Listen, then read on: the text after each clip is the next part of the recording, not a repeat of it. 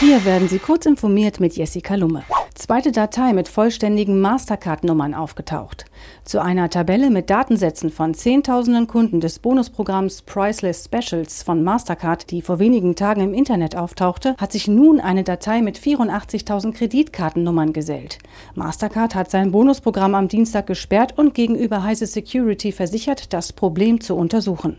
Das Unternehmen wolle außerdem aktiv mit den betroffenen Nutzern kommunizieren und teilte mit, dass das Problem von einem nicht genannten Drittanbieter verursacht wurde. Wettbewerber investieren wieder mehr in Breitbandausbau.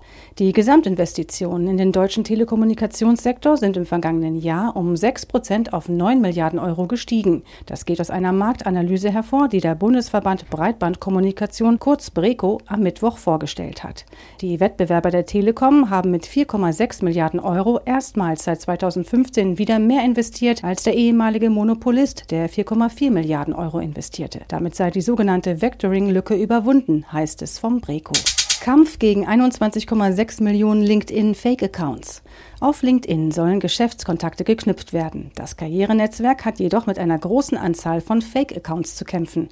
Von Januar bis Juni 2019 wurden 19,5 Millionen Versuche, gefälschte Konten zu erstellen, registriert und verhindert. Hinzu kamen 2 Millionen Fake-Accounts, die gelöscht wurden, bevor andere Nutzer sie meldeten und 67.000 Konten, die angezeigt wurden. LinkedIn will sicherstellen, dass ihre Community sicher ist und Möglichkeiten bietet, Jobs zu finden, Kontakte zu knüpfen und Karrieren zu unterstützen heißt es. Motorola zeigt Smartphone mit Ultra-Weitwinkel Action Cam.